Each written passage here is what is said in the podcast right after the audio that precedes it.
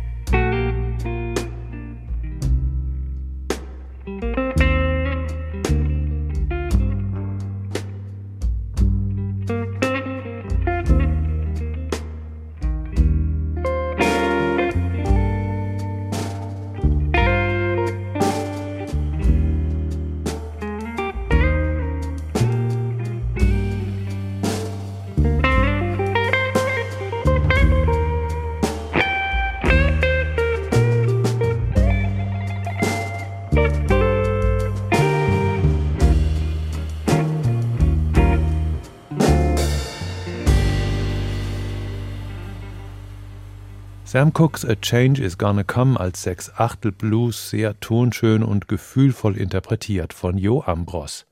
Der 1973 in Böblingen geborene Gitarrist hat in Würzburg und Stuttgart studiert und lebt mittlerweile in Berlin. Live-Auftritte mit so unterschiedlichen Künstlern wie Helen Schneider, Giora Feitmann, Les McCann oder dem Ensemble Modern belegen seine Vielseitigkeit und Klasse. Für seine große stilistische Breite sowie die Expressivität seiner künstlerischen Arbeit wurde Jo Ambros 2004 mit dem Jazzpreis Baden-Württemberg ausgezeichnet. Den Titel Foggy Dew, eine Hymne der irischen Unabhängigkeitsbewegung, geht er ruhig und sphärisch an.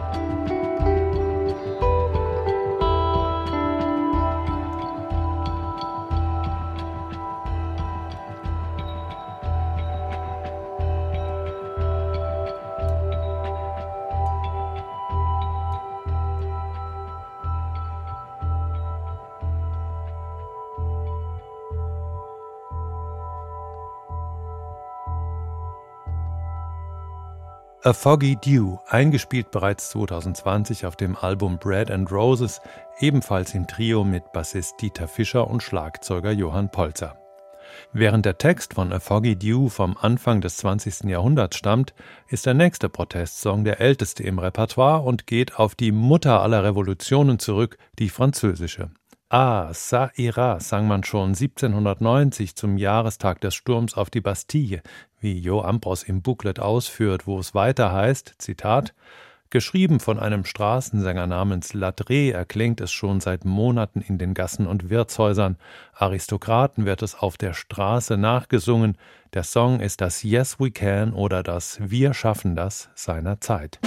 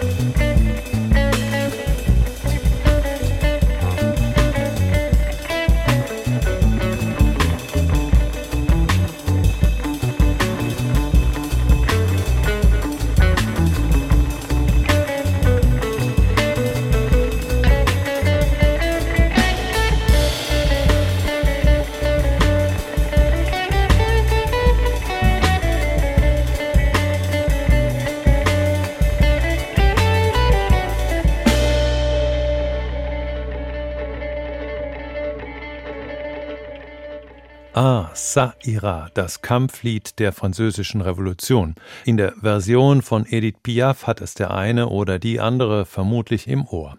Deutlich jünger und vor allem bekannter ist der nächste Protestsong, entstanden 1933 im Konzentrationslager Bürgermoor in Emsland, wo viele Häftlinge die strapaziöse Zwangsarbeit zum Trockenlegen der Moore nicht überleben, die Moorsoldaten.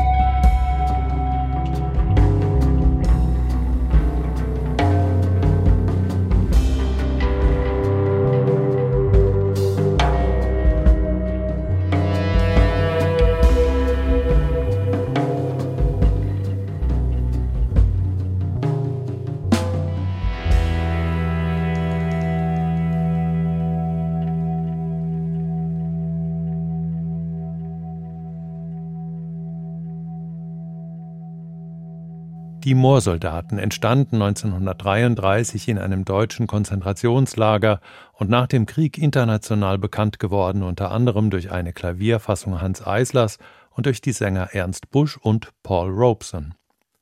Der aktuellste und neueste Protestsong, den Jo Ambros mit seinem Trio interpretiert, ist Danser encore von Kadur Haddadi. Ein Flashmob mit 2000 tanzenden und singenden Menschen im März 2021 machte ihn schlagartig bekannt. Freunde kommt, wir wollen wieder tanzen gehen, Leben ist doch nur als Ganzes schön. Das intonierten die Feiernden am ersten Tag des Corona-bedingten Lockdowns in Frankreich. Später verwahrte sich Kadur Haddadi dagegen, dass sein Song von Corona-Leugnern instrumentalisiert wurde. Jo Ambros und seine beiden Mitmusiker machen daraus einen entspannten Reggae. Schön, dass wir jetzt wieder zusammen und mit gutem Gewissen dazu tanzen und singen können.